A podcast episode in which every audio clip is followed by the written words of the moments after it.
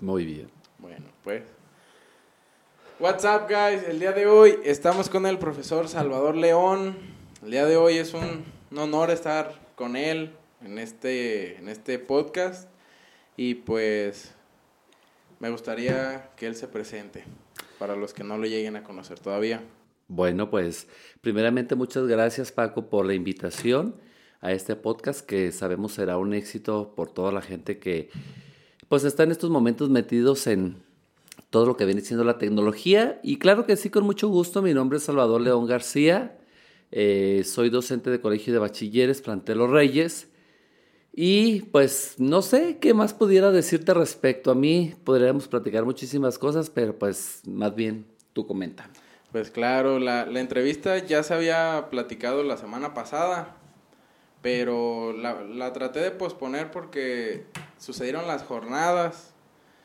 Las jornadas, para quien no lo conozca, son un evento en el cual se muestran las mejores capacidades de los alumnos, tanto en voleibol, fútbol y en intelectuales, en redacción, en poema, en matemáticas. Y pues este año, por cuestiones de la pandemia, se hizo en línea. Entonces me gustaría saber cómo se llevó a cabo, cómo se vivió, qué me puede platicar al respecto. Muy bien, pues como tú lo mencionaste, este año las jornadas por la cuestión de la pandemia, de hecho fueron las jornadas 37 que realiza Colegio de Bachilleres del Estado de Michoacán.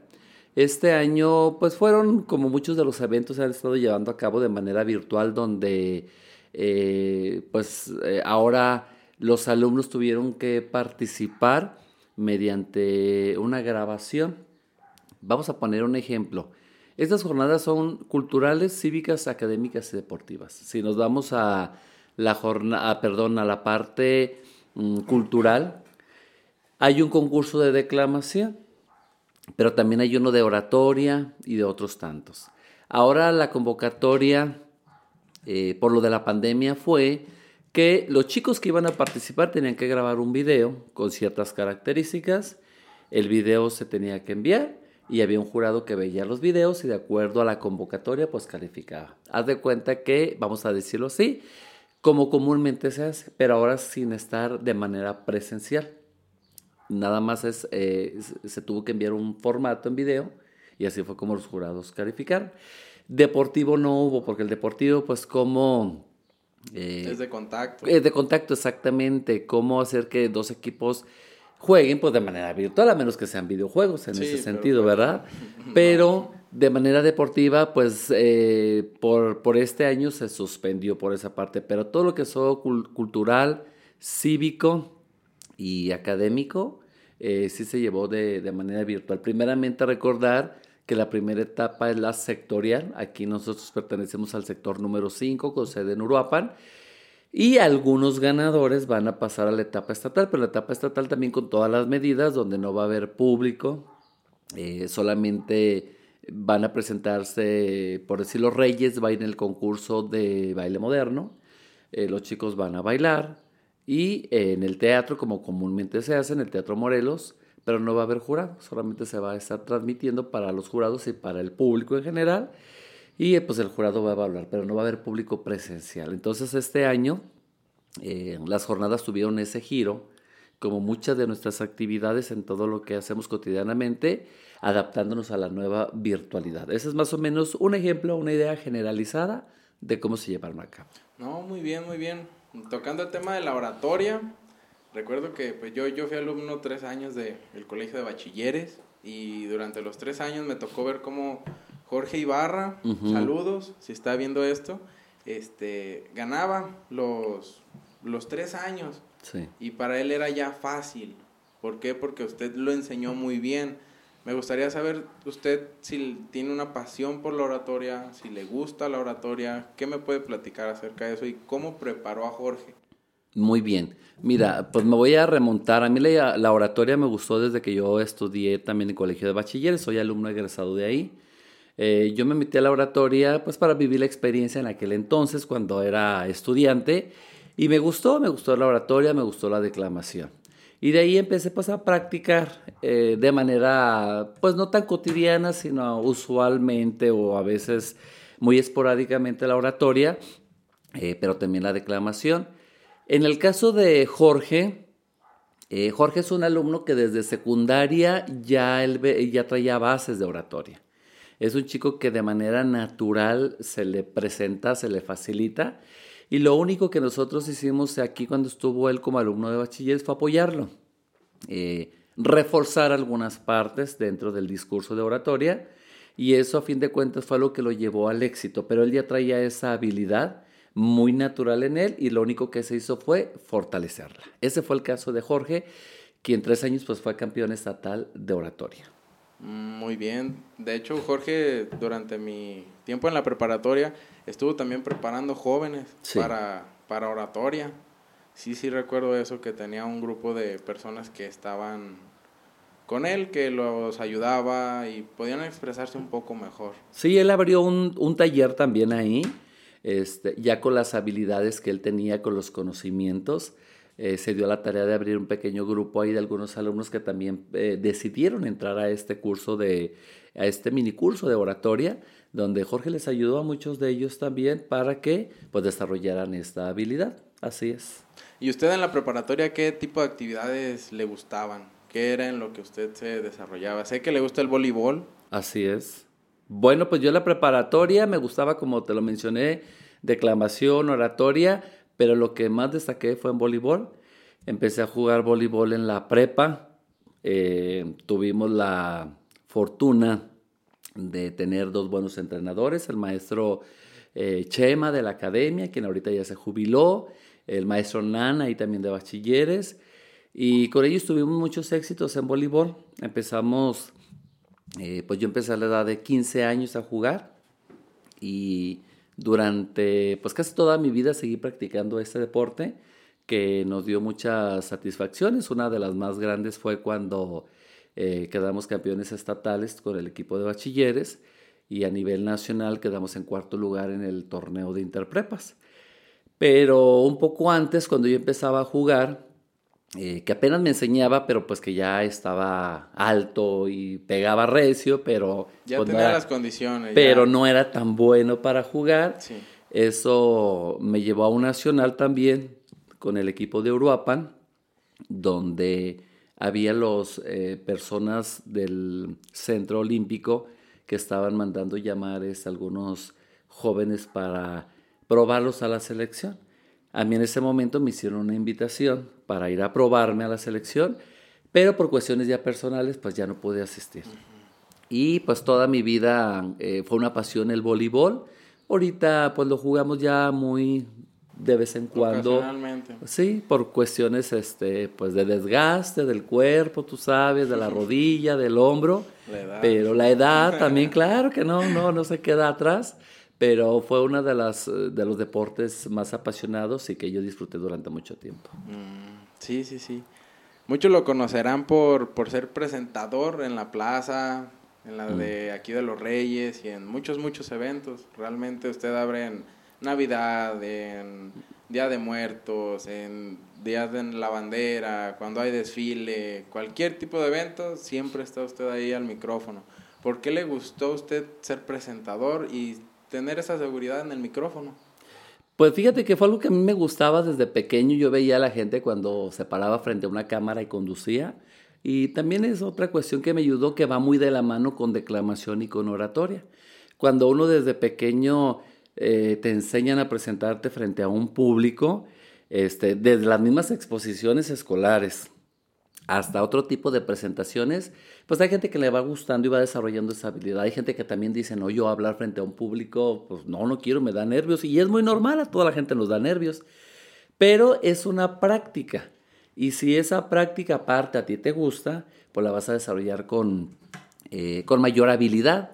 Y pues he tenido la fortuna de que me han invitado a conducir algunos eventos, como tú lo dices, algunos eventos cívicos, culturales, deportivos, este, por parte del ayuntamiento, de la misma escuela, de otras asociaciones, y hemos estado participando ahí. Pero, este, como te lo digo, pues es una habilidad que hay que trabajar, que hay que desarrollar, que te tiene que gustar, como tantas actividades que nos gustan y a mí esta fue una de las que más me apasiona. No, muy bien. Yo durante mi tiempo en preparatoria y en bachilleres, los tres años participé también en exposición, en grupo. Y el primer año pues ganamos el sectorial y nos fuimos hasta la estatal. Y la verdad son experiencias que la verdad quedan para siempre. Y es una lástima que no se haya podido este año sentir eso, porque yo recuerdo, tengo muy marcado un baile de, de Ebolet, que estábamos todos ahí dentro del auditorio y, y en cuanto salieron los de Ebolet, se sentía el ambiente súper, súper distinto. Se me enchinó la piel y son experiencias que la verdad quedan muy bien, muy, muy bien marcadas en, en la memoria también de los alumnos. Sí, así es. Y Pasando al tema de, la escuela, usted ha sido maestro en, dos escuelas, en bachilleres y en CONALEP, si no mal recuerdo. Entonces, me gustaría que me platicara cómo es trabajar con tantos alumnos, tener tantos nombres que aprenderse, tantas personalidades, tantas actitudes. Pues bueno, yo, yo empecé trabajando primeramente en CONALEP hace ya 21 años en bachilleres eh, Los Reyes hace 17 años.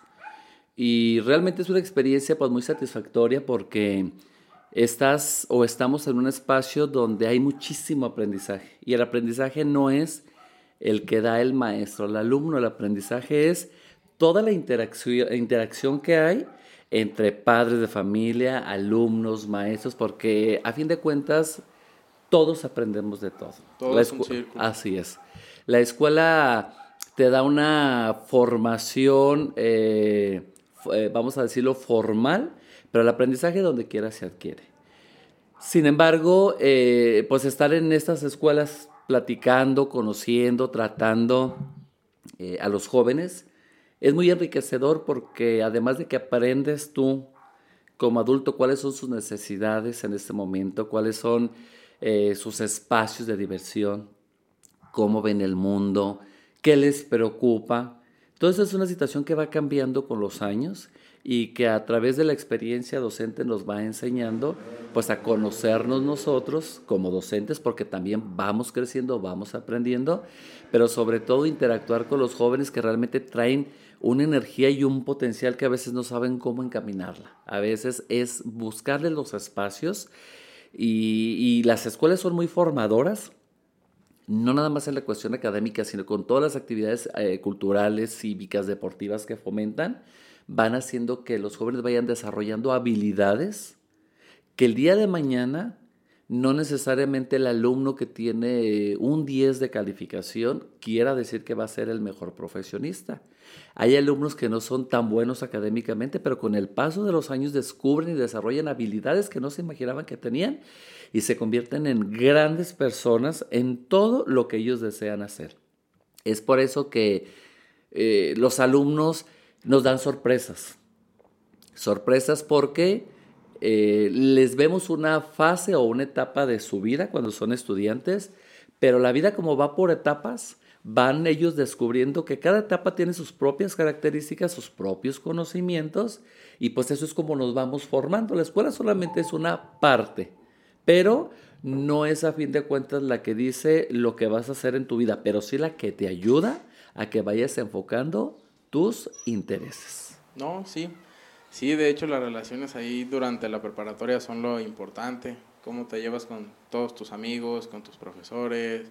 Y como lo dice usted, hay, hay alumnos que quizás no sean los mejores académicamente, pero cuando encuentran lo suyo, es ahí cuando agarran la rienda de su vida y empiezan a hacer algo bueno. Esa es la parte importante. Fíjate que los que estamos en la educación tenemos el objetivo de ayudar a que los estudiantes descubran sus propias habilidades, se conozcan, eh, desarrollen el autoconocimiento, para que a fin de cuentas cada, cada uno decida el camino que quiere, lo que quiere hacer, pero de manera lo más consciente posible, sin necesidad de que te digan, estudia esto, estudia aquello. Tú vas a escuchar, los alumnos van a escuchar propuestas de sus papás, de los maestros, de lo que deben de estudiar.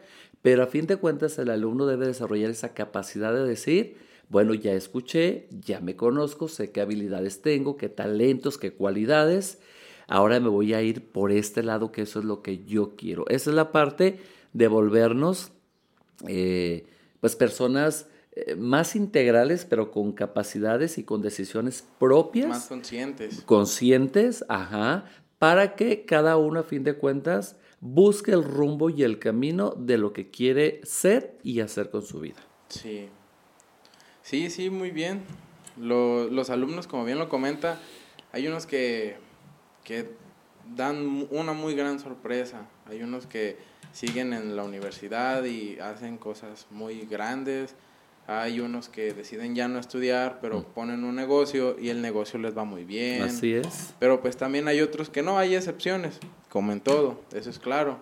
Pero el mensaje aquí, la verdad es que busquen eso que a ustedes les apasiona.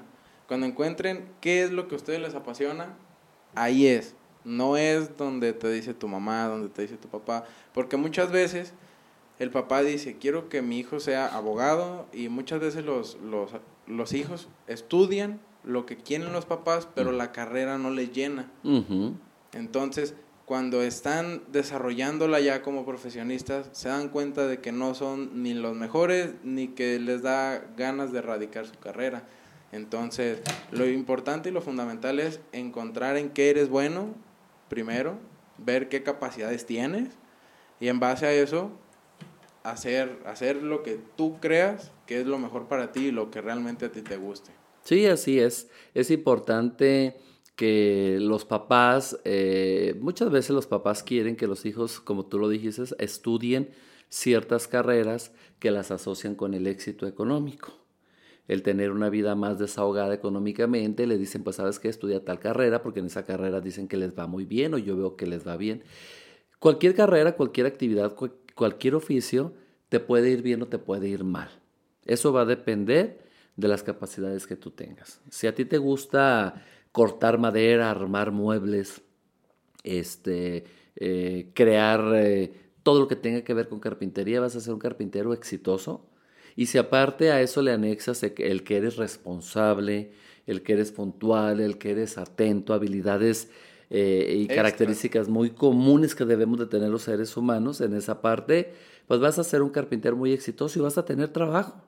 Pero también, si eres una persona que estudió lo mejor de lo mejor en carpintería, pero Mm, no abres temprano tu negocio, no entregas tus trabajos a tiempo, eh, los entregas de mala calidad, aunque estés bien preparado, pues obviamente vas a ser una persona que no va a tener un gran éxito. El éxito, pues lo sabemos y lo hemos escuchado, tiene que ver con la disciplina, con la dedicación y en cualquier actividad a la que nos dediquemos, hayamos estudiado o no, o tengamos un oficio, yo creo que vas a ser exitoso, pero muchas veces el éxito lo vemos con la cuestión económica y eso ya va a depender de cada persona. Quizá el éxito tiene que ver también con el desarrollo personal, el que tú te sientas bien, el que te sientas pleno, satisfecho, el que puedas decir con lo que gano me alcanza, me siento bien, porque también tengo tiempo para atender a mi familia. También hay muchos profesionistas que trabajan todo el día y no tienen tiempo para ellos. Y la justificación es que están trabajando para darle lo mejor a su familia. Y a veces lo mejor no solamente es lo económico. El cariño. Lo mejor es el tiempo de calidad, el cariño, el convivir con, los amigos, con la familia. Pero y esa es una cuestión percepción de cada quien, de lo que interpreta como felicidad, como carrera, como logro. Y pues obviamente aquí hay muchas diferencias en cada una de nosotras las personas. Sí, y regresando un poquito al tema de, jornadas, este, lidiar con tantos alumnos, ¿cómo es de su parte? ¿Cómo es, es tener el pendiente de tantas personas, de tantos alumnos que, que yo como alumno sé todo lo que queríamos hacer, que era salir de fiesta, que era divertirnos realmente. Todos lo hicimos en la prepa. Sí. Entonces para usted como maestro, ¿qué es lo que nadie ve? Nadie ve ese otro lado, que es... Nosotros nos quejamos de, de, los trabajos, de que los maestros nos dejan mucho trabajo, pero nadie se da cuenta de que el maestro califica todos esos trabajos. Si son 45 en tu salón, esos 45 los tiene que calificar usted. Y multiplicándolo por todos los salones que usted daba clases en ambas escuelas, pues sí, sí era una cantidad muy grande de alumnos los, los que eran de su responsabilidad. Así es. Pues es una situación que es Eh, ya la misma experiencia nos va enseñando a organizar nuestros tiempos en ese sentido. Eh, tenemos una gran responsabilidad con alumnos, sí, porque hay que estar al pendiente, pues a veces, como tú lo dices, en jornadas, estar cuidando que no se nos pierdan, que lleguen a tiempo, trasladarlos, etcétera, muchas situaciones. En la cuestión escolar, pues también es lo mismo, calificar trabajo, estar al pendiente en apoyarlos con algunos problemas, atender padres de familia, llevar a cabo reuniones o juntas.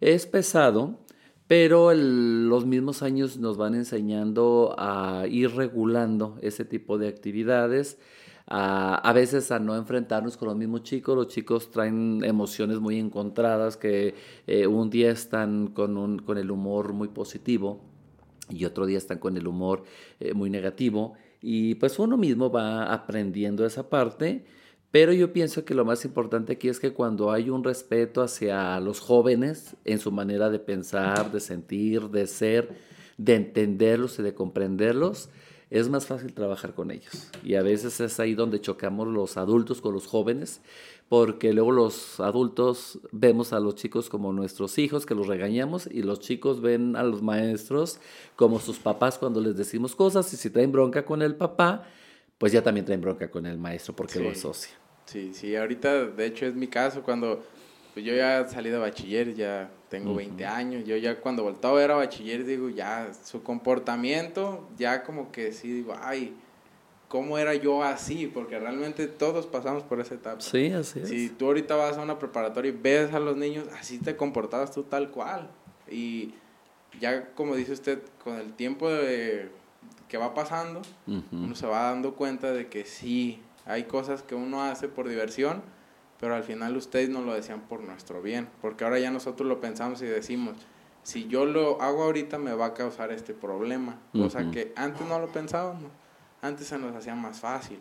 Sí, son, son, etapas, los seres humanos vamos teniendo diferentes etapas. Recuerda tú la etapa de la niñez, de la pubertad, de la adolescencia, del adulto, del adulto maduro, de la tercera edad. Y cada etapa tiene sus propias características. Y, y la edad del adolescente en la prepa, pues es una edad de mucha euforia, de, de hacer lo que en ese momento siente no piensa porque pues apenas se está dando la etapa de maduración cerebral que ya con los años ya uno dice, ¿por qué hacía eso? ¿Por qué me puse en riesgo ante esta situación?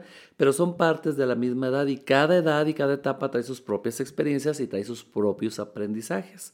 Así como de niños era nada más jugar casi nuestro mayor tiempo, los amigos, jugar, eh, la mamá nos preparaba los alimentos y le hacíamos caso a, nuestra mamá o a nuestro papá en todos los sentidos. Eh, la adolescencia ya casi no les queremos hacer caso, ya empezamos a chocar con ellos, ya no queremos que nos digan cómo vestirnos, cómo hablar, cómo traer el cabello. Y luego pasamos la adolescencia y ya uno empieza otra vez a decir, bueno, si es cierto, mis papás tenían razón en este sentido. Bueno, y son experiencias que cada etapa es bonita. Cada etapa es muy bonita porque tiene lo suyo.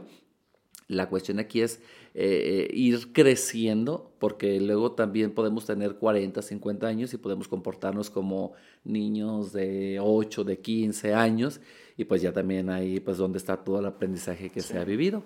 Pero cuando nos vamos haciendo más conscientes y vamos aprendiendo de nuestras experiencias, pues también vamos actuando de manera diferente. Y ese es el otro tipo de aprendizaje que a veces no, no, no te lo da la escuela, más que de manera teórica. Pero ya cuando vamos a la práctica es donde ya nos estamos enfrentando a un mundo que decimos, pues veo que el mundo se me viene encima, ¿no? Son experiencias nuevas a las que debemos enfrentarnos y hay que tener capacidades para poder enfrentar todo ello. Sí, yo recuerdo que el maestro Emanuel, de ahí de bachilleres, saludos, también se está viendo esto, este, nos decía que la capacidad de inteligencia de un hombre era su manera de resolver los problemas. Así es. No tanto matemáticos, sino en la vida. Entonces, yo lo veía como que desde la teoría y decía, nah, no es cierto, pues yo cómo voy a ser bueno en matemáticas y ya voy a ser el mejor en la vida. Pero no, ya hasta que te toca verlo desde otra perspectiva personal, te das cuenta de que sí. Sí, y fíjate aquí, el profesor Garner, un profesor de Harvard, habla de las, famosos, de las famosas ocho inteligencias múltiples donde nos dice que al menos todas las personas tenemos ocho inteligencias. Por eso cuando decimos, es que yo no soy inteligente, le digo, sí, todos somos inteligentes. Nada más que asociamos inteligencia con el rendimiento académico. Ay, el que saca 10 es bien inteligente. Bueno, es inteligente en ciertas áreas. A lo mejor si le va muy bien en matemáticas, pues eh, tiene desarrollada la inteligencia matemática, que es una de las que maneja el profesor Garner. Pero hay chicos que son buenos brincando, bailando, moviéndose, son, tienen una inteligencia kinestésica muy bien desarrollada. Hay otros que son eh, músicos, cantantes, pues tienen una inteligencia musical. Hay otros que van al campo y te dicen, mira, esta planta es esto, esta sirve para esto, esto para aquello. Pues tienen una inteligencia naturalista y así nos podemos ir con muchas inteligencias. Todos somos inteligentes, pero también todos somos ignorantes, porque hay cosas en este mundo que no sabemos. Si a mí vas y me dices eh, o me preguntas cómo funciona el motor de un vehículo, pues yo soy ignorante, te voy a decir, no sé. Yo el mecánico ahí es más inteligente que yo en esa área. Entonces, todos somos inteligentes, pero también todos somos ignorantes. Sí. Todos necesitamos una base. Por ejemplo, en las matemáticas, a las personas que se les suele no, no ser muy bueno en las matemáticas es porque desde las bases no las entendieron.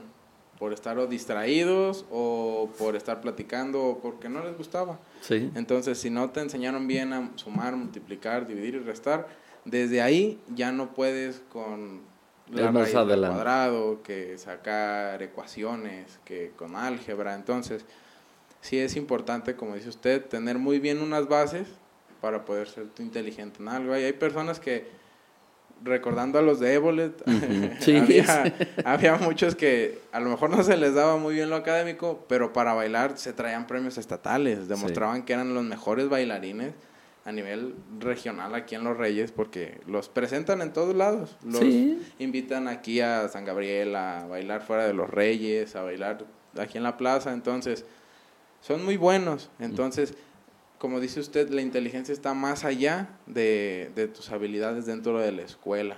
claro, es, es indispensable también echarle ganas a la escuela, porque la escuela lo que te da es disciplina para que puedas estar ocho horas o diez o doce en el mismo lugar y que no te cause inconformidad y que aprendas a convivir o que si no te gusta convivir también te des cuenta de que tú solo puedes hacer todo lo de lo de los demás. Porque hay compañeros que quizás no les gusta trabajar con, los demás pero cuando ellos trabajan solos sus, sus trabajos suelen ser los trabajos más bonitos al momento de entregárselos a los maestros. Sí, aquí es una, eh, son, son características que cada persona eh, tiene o tenemos o vamos adquiriendo también a lo largo del tiempo. Los aprendizajes que tenemos hoy, pues no, no van a ser los mismos que tengamos inclusive el día de mañana o en ocho días o en un mes, porque somos como una pared que vamos eh, poniendo tabiques y cada tabique es un conocimiento, pero luego también de esa pared vamos quitando ciertos tabiques que aprendimos cosas que no nos gustan y las reaprendemos, las modificamos. A lo mejor eh, mi padre me educó de esta manera, pero yo ahora que crezco veo que no es correcto. Entonces yo me reduco, quito esa parte de mi vida para implementar otra. Y todo, la vida a veces no sabemos, a veces no sabemos a dónde nos va a llevar.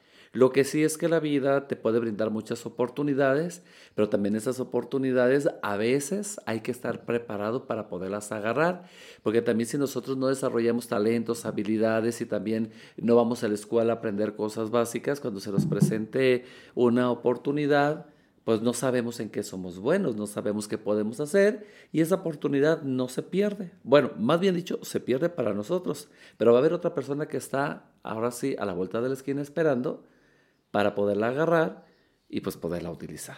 Sí, yo recuerdo de ahí de, de bachilleres que el maestro Memo nos enseñó los algoritmos. Y pues la, la, vida y las decisiones son un algoritmo, un algoritmo que es A o B, o lo tomas o no lo tomas, y si lo tomas te lleva un camino, que si ese camino no era el correcto te regresa a donde estabas y tienes que volver a tomar la decisión. Y si cambias de decisión, ahora se abre para otro lado totalmente distinto, que a lo mejor ya no regresa al mismo punto. Así es. Entonces, sí, o sea, son cosas que me acuerdo de bachiller, le digo, son cosas que son pequeñas, pero cuando le pones atención al maestro, se te quedan. Son pequeñas cositas que cuando las recuerdas y ya le das tú una visión desde tu lado, tienen muchísimo más sentido. Sí, cuando las aplicas sobre todo porque es importante que lo que teóricamente vemos en la escuela, cuando somos estudiantes, pues me dejaron esa tarea, déjela hago. Pero no sabemos ni para qué es. O sea, nada más la tengo que entregar. Y es muy común porque en esa edad de la prepa todavía no desarrollamos la conciencia de para qué nos sirve esa tarea, para qué nos sirve una exposición para qué nos sirve relacionarnos con las personas. Lo hacemos de manera automática y pues claro, hay materias que no nos gustan porque eh, se nos complican por muchos factores. Entre ellos hablamos de matemáticas y hablamos de comunicación, que a nivel internacional México es de los últimos países en aprovechamiento tanto en matemáticas como en comunicación y lenguaje. Somos de los más atrasados, vamos a decirlo. Sin embargo, eh, todo esto pues tiene que ver con, con, muchos factores. Pero aquí, a esa edad, es muy difícil que los jóvenes digan, bueno, a ver, me dicen que trabaje en equipo. Y teóricamente les decimos, miren, trabajar en equipos para que se relacionen, para que se pongan de acuerdo en resolver un problema. Y comúnmente lo que vemos es que en el equipo, pues ya lo sabemos, uno o dos hacen casi todo y los demás se reparten la exposición y les dicen tú dices esto y el otro pobre se lo está aprendiendo ahí de memoria, pasan a exponer, lo dicen de memoria, pero no le encuentran sentido. Sí. No le encuentran sentido porque es cumplir un requisito un requisito y no le encuentro sentido porque también no es emocionante. Cuando algo te emociona y te gusta y te toca, vamos a decirlo, exponer, no, hombre, se prepara uno haciendo y buscando y lo demás. Pero hay muchas cosas en la escuela que también el joven se satura con tantas materias, con tanta información, con tanto material y pues es un mundo en el que no alcanza a digerirlo. Entonces el tiempo no le alcanza y lo que hace es pues a veces copiar, pegar, entregar, aprenderse de memoria y, no le da la utilidad de decir esto para qué me sirve, pero es porque apenas está en ese proceso de desarrollo del pensamiento concreto, de decir esto me va a servir para esto, esto en un futuro esto. Y, pues como lo decíamos hace rato, ya cuando uno va creciendo, va diciendo no, híjole, si la escuela hubiera puesto más atención, si le hubiera hecho caso a él, sí, pero pues en ese entonces uno no veía la vida de esa manera. Pero exactamente cuando te das cuenta de ese pedacito en el que tú dices, no lo hubiera hecho, ahí ya te das cuenta en que lo sigues haciendo y nada más lo tienes que corregir. Sí. Es cuestión nada más de darte cuenta en dónde está ahora sí que la piedrita en el camino y nada más aventarla a un lado. Y, y como te decía, todos los días es una nueva oportunidad de aprender y de reaprender.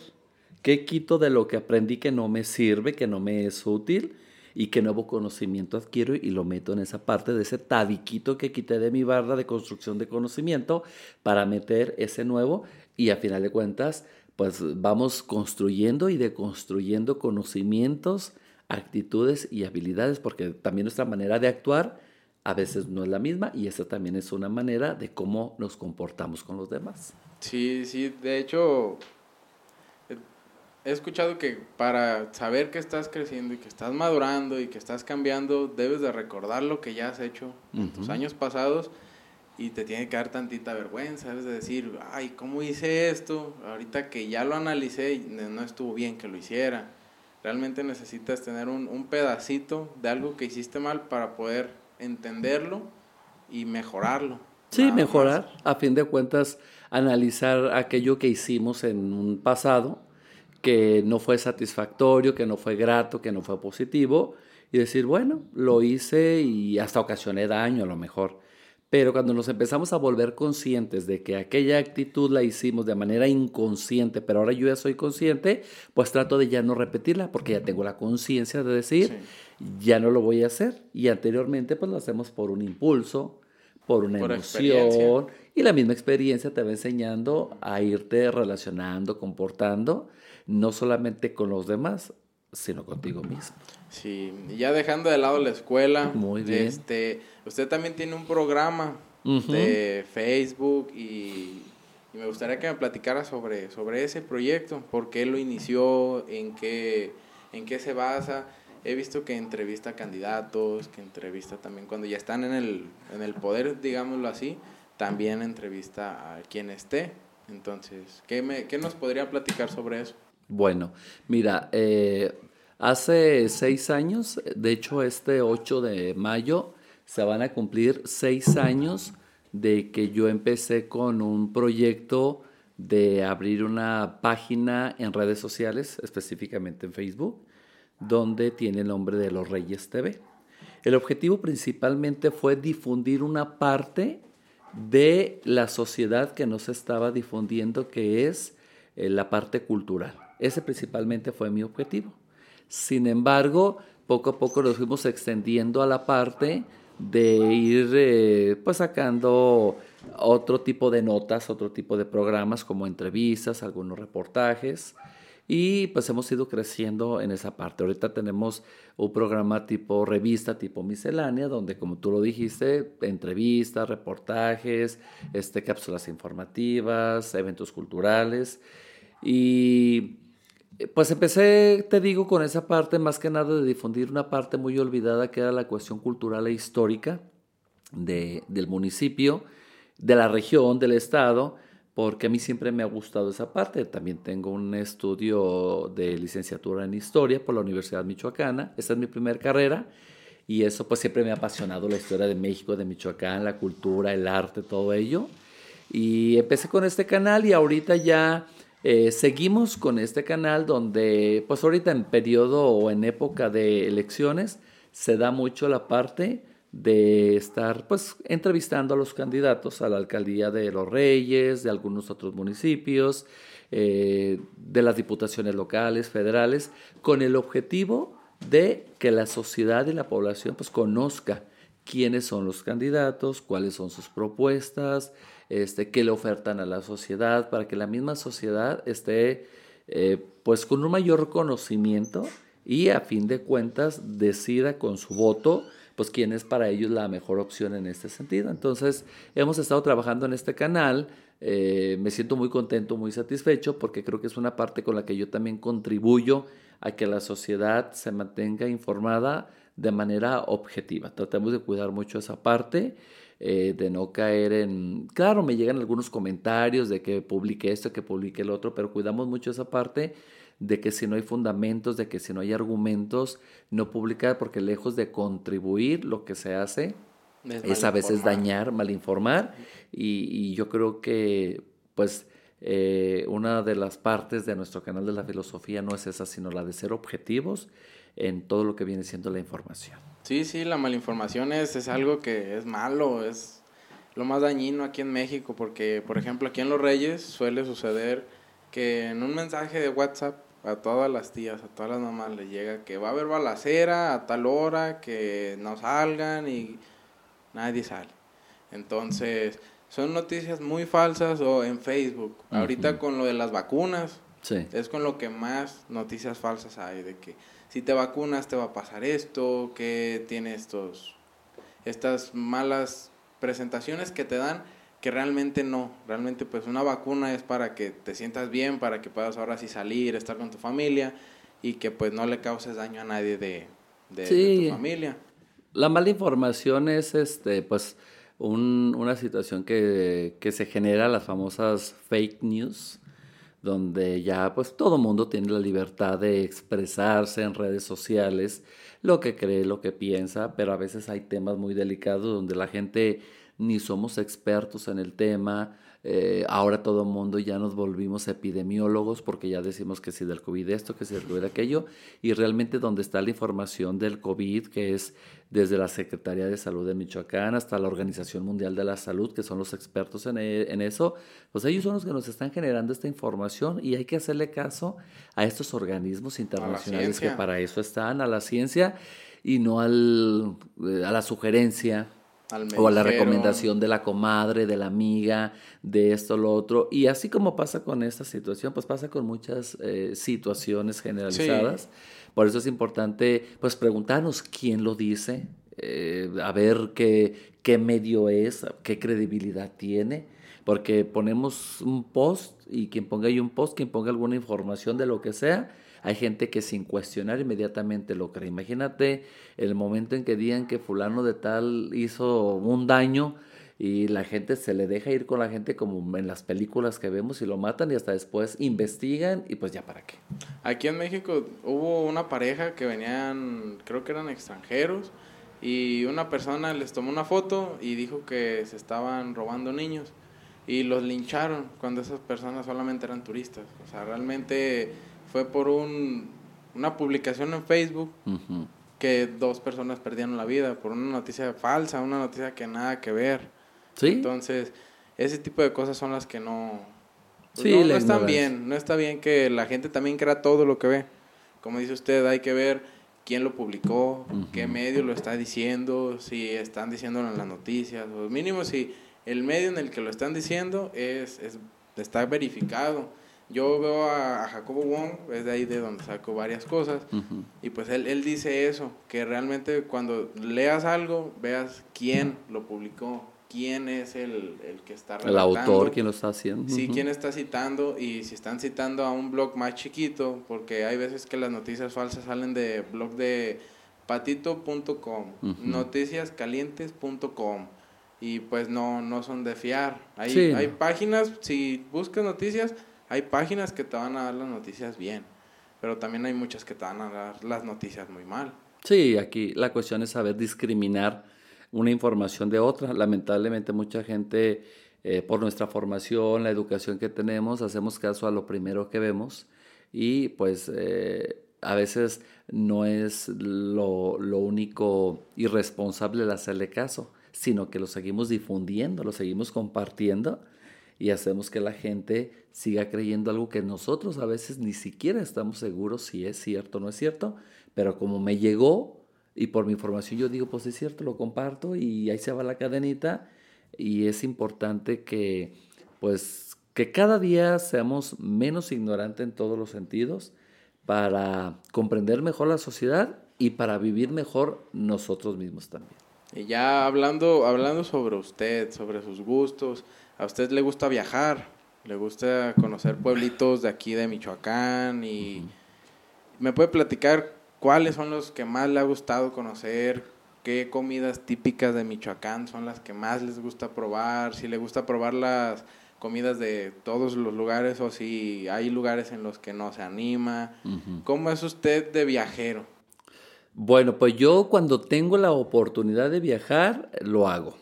De mi gusto yo viajaría pues todo el año, pero las cuestiones laborales este, pues, no lo impiden.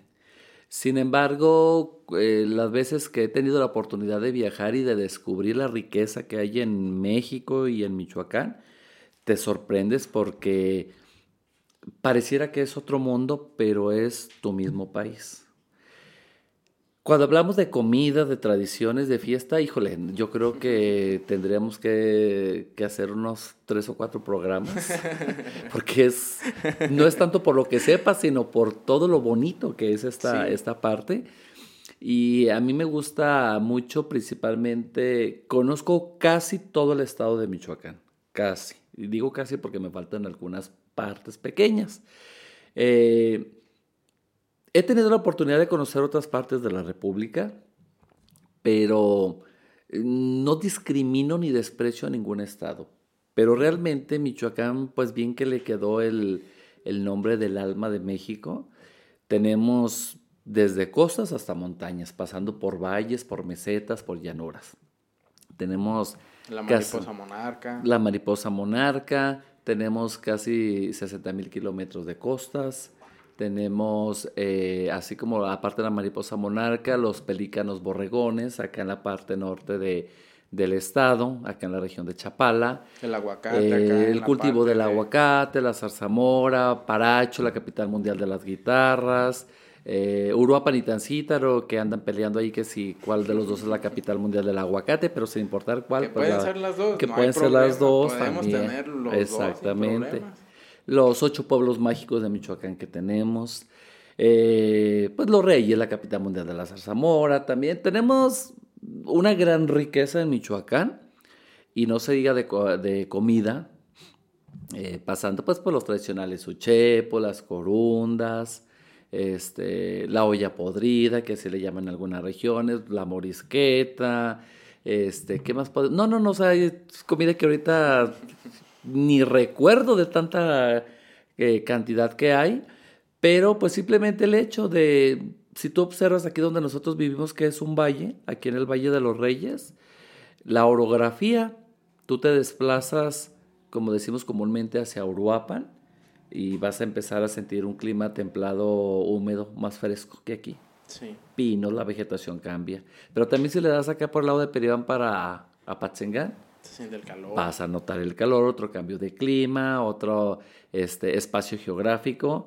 Y fíjate dónde estamos ubicados nosotros. Entonces, Michoacán también tiene diferentes climas, eh, producción agrícola, ganadera, artesanal, eh, bailes regionales. Tenemos una riqueza que yo pienso que muchos de los michoacanos no la hemos descubierto. Y a veces eh, valoramos más otras culturas que la nuestra. Hay gente que se va a Europa a pasear y pues qué bueno que tenga la posibilidad de hacerlo.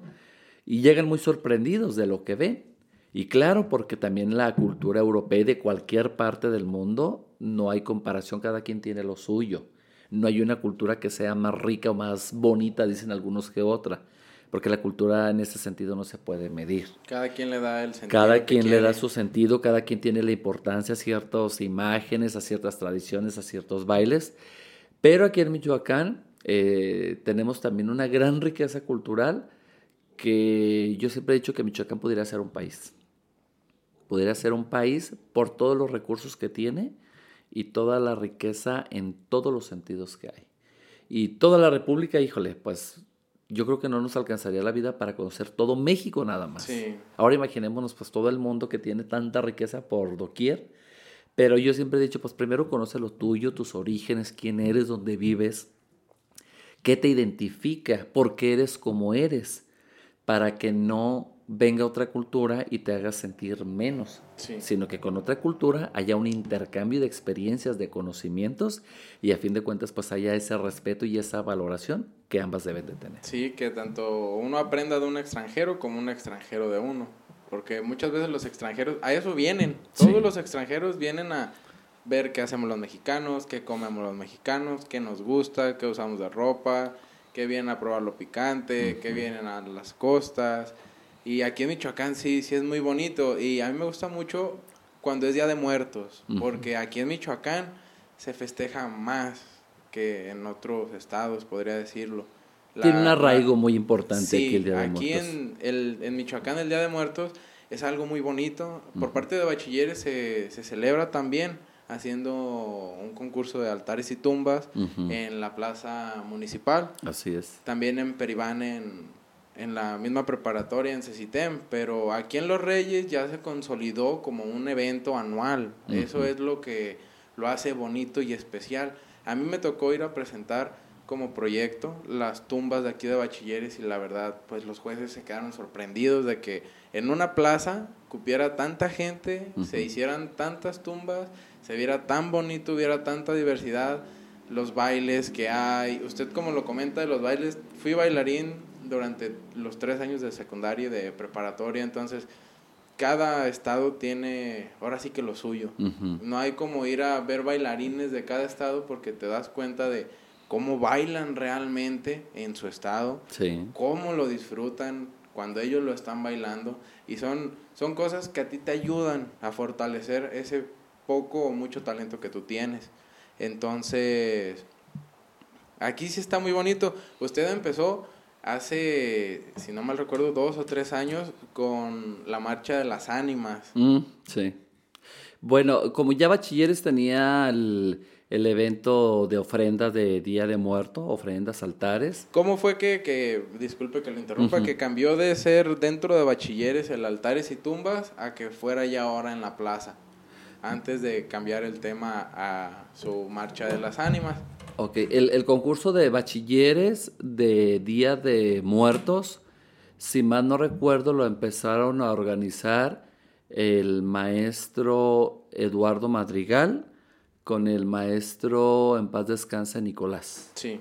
Ellos fueron de los primeros que tuvieron esta idea y empezaron los concursos en lo que era la cancha de básquetbol de bachilleres, que ahora es el auditorio. Eh, Pues estamos hablando de hace más de 20 años, Sí. cuando ahí eh, se realizaba. Sin embargo, al ver que esto estaba creciendo, que cada vez era más gente, más grupos, el espacio ya era insuficiente y se presentó el proyecto para llevarlo a la comunidad. Es decir, llevarlo al centro de los reyes para que pues toda la gente fuera y ahí estuviera presente. Este evento de Día de Muertos fue creciendo con la kermés, con el evento cultural, cada, cada año se le fueron implementando nuevas actividades. Y nosotros empezamos hace tres años a crear esta, este nuevo, esta nueva participación para darle mm, pues más realce, que la gente participara, que la gente tuviera también algo más en que distraerse ese día y fue así como surgió la famosa Marcha de las Ánimas. La Marcha de las Ánimas que organicé pues no es más que una réplica de lo que se hace en la Ciudad de México, que se hace también allá una especie de marcha del Día de Muertos que, empezó hace poco también y es una idea este, que yo vi allá y que dije, pues podemos hacerlo de manera local. Y pues empezamos a organizarnos, tuvimos muy buena aceptación, se platicaron con los jóvenes estudiantes, eh, se les dieron las características, los requisitos, y al final de cuentas, pues ya, tres años haciendo esta marcha de las ánimas, donde se caracterizan representando pues a todos los que ya se han ido de este mundo terrenal, con mm, pues alguien vestido de mariachi, alguien vestido de maestro, pues a final de cuentas toda la sociedad tenemos una participación dentro de y es una manera de representar eh, a todos ellos y esta marcha pues siempre parte de bachilleres hasta el centro y la hacemos este, pues en silencio también, como con respeto. Algunos otros las hacen con música, bailando, pero lo nuestro es así como un poquito más, mm, pues más serio hasta cierto punto. Guardando cierto respeto. Así es, guardando cierto respeto, porque este es el, el, el, mensaje, el mensaje que quisimos dar y hemos tenido buena participación, a la gente le ha gustado y cada día le vamos metiendo nuevas cositas, pero pues este año con la pandemia pues ya no, esperemos ahora a ver si este año en noviembre se pueden retomar presencialmente las actividades y pues nuevamente estaremos participando ahí.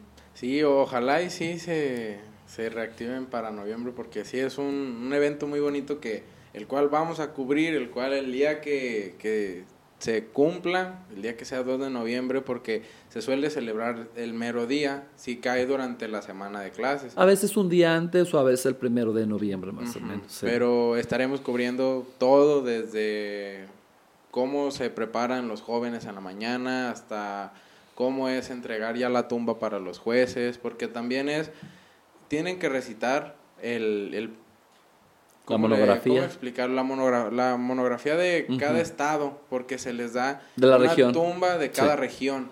Eso es algo que no había explicado.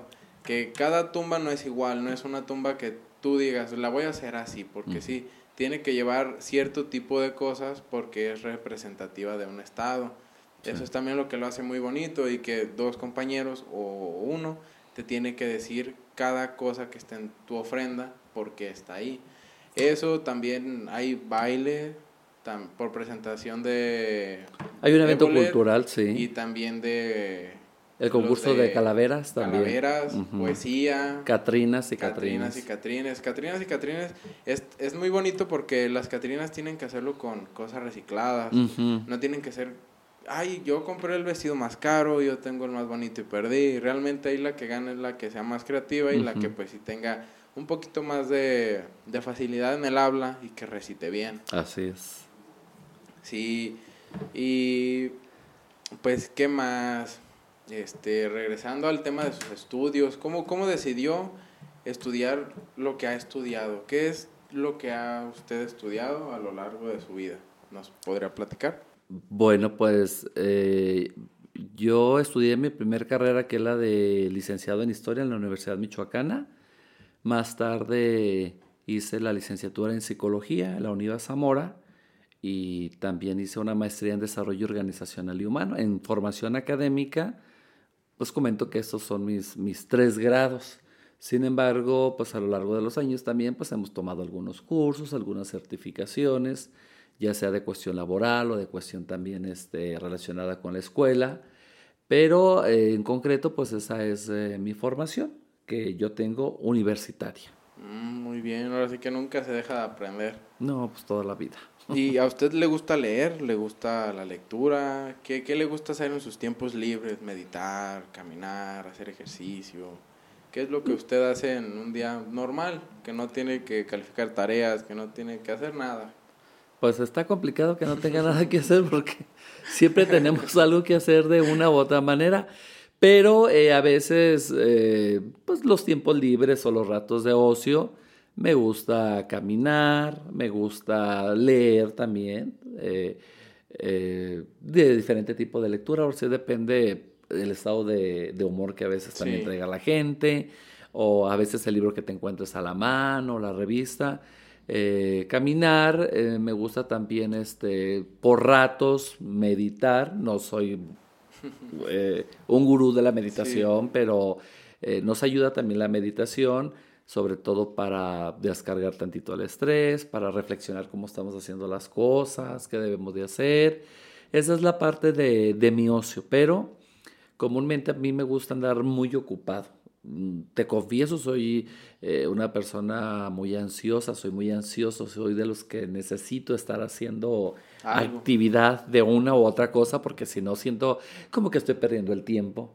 Y cuando no ando en una cosa, ando metido en otra. Pero cuando tengo ese tiempecito de decir, a ver, chava, bájale tantito, pues me voy a caminar, me gusta mucho caminar, me relaja bastante, lo disfruto mucho, el observar eh, la naturaleza también es de lo que más me, me fascina. Esas son de manera general algunas de las actividades de ocio que yo realizo. No, pues está bien. Durante clases presenciales antes del COVID, pues en la escuela todo el día estaban alumnos, todo el día había clases y aparte había extracurriculares. Entonces, en ese momento pues había más cosas que hacer. Sí, anda uno más, más ocupado de córrele para acá, córrele para allá. Pero bueno, también ahora esta modalidad que no es presencial también nos ha enseñado a, fíjate, pues a tener también a veces un poquito de más calma, cosas básicas como lavarnos las manos, que a veces no sabemos ni lavárnoslas, este, a lo mejor estar más tiempo en tu casa, eh, todo es un aprendizaje. Eh, mucha gente ve esto del COVID como que, que qué mal. Pues bueno, dentro de todo lo malo hay algo positivo. Y eso va a depender de cada persona qué positivo saca de las cosas. Hay gente que pueda decir todo estuvo mal, todo fue muy peor, etcétera, pero hay gente que también lo ve como un área de oportunidad, decir, bueno, no estuve presencialmente en la escuela, eh, como en mi caso, presencialmente, seguimos en la escuela, pero también aprendí nuevas tecnologías que me van a ser útil a mí como docente, pero también en mi vida personal. Oh, claro, a muchos maestros que, que si bien por la edad se les dificultaba tener tiempo en la computadora y adaptarse, ahorita ya les tocó adaptarse a tener que presentar diapositivas en, en Zoom o en Meet o en cualquiera de las plataformas que, que estén dando clases. Pero, pero sí, de hecho, de cada, de cada crisis, pues tiene que surgir una nueva idea que, que te haga sentir bien. Por ejemplo, Amazon durante esta pandemia fue cuando más creció, porque como la gente ya no quería salir, todo era a domicilio. Todas las empresas que llegaron a morir, desgraciadamente fue porque no tenían un, un sistema a domicilio y no lo quisieron implementar. A lo mejor por falta de tiempo, por falta de oportunidad o por cualquier motivo. Sí. Pero, como dice usted, hay personas que o se dejan morir o, se adaptan el lado positivo y lo adaptan a ellos. Entonces, también aquí en Los Reyes hay, hay muchos negocios que unos quebraron por falta de dinero por el COVID y hay otros que se pusieron las pilas y empezaron a vender en línea, empezaron a moverse y pues se adaptaron. Esos son los que terminan saliendo Saliendo de la ola. Se hacen más fuertes también. Sí, sí, porque les ayuda a que ya no cualquier problema les va a afectar. Porque, pues, superar una pandemia y seguir trabajando durante ella, pues ya qué más podrían, qué más podría afectar en un negocio para cerrárselos. No, y ya van a estar preparados para si viene otra, ya saben cómo enfrentar. Sí, sí, es lo malo que nos agarraron desprevenidos, pero pues ahora sí ya sabemos cómo tomarlo. Pues bueno, me gustaría dejar hasta aquí la, la plática del día de hoy. Mm. Fue en verdad un gusto platicar con usted después de tanto tiempo ya sin verlo. Espero volver a entrevistarlo futuramente, si usted está disponible y quiere. y pues si gusta dejarnos cómo lo podemos seguir en Instagram, en Facebook, cómo está su canal en, en redes noticias. Y yo también se lo voy a poner eh, aquí por la pantalla o también abajo en la descripción para que vean las noticias certeras de lo que está pasando en Los Reyes, con los candidatos, con cápsulas, con todo lo que ustedes tengan duda y quieran saber qué está pasando, chequen la página del maestro, ahí no van a tener ninguna noticia falsa ni nada que los vaya a perjudicar. Muy bien, bueno, pues primeramente te agradezco Paco este espacio y nuevamente te deseo mucho éxito en esta nueva etapa. Así como tú inicias hoy, todos en algún momento empezamos también con una nueva experiencia en medios o en cualquier otra área.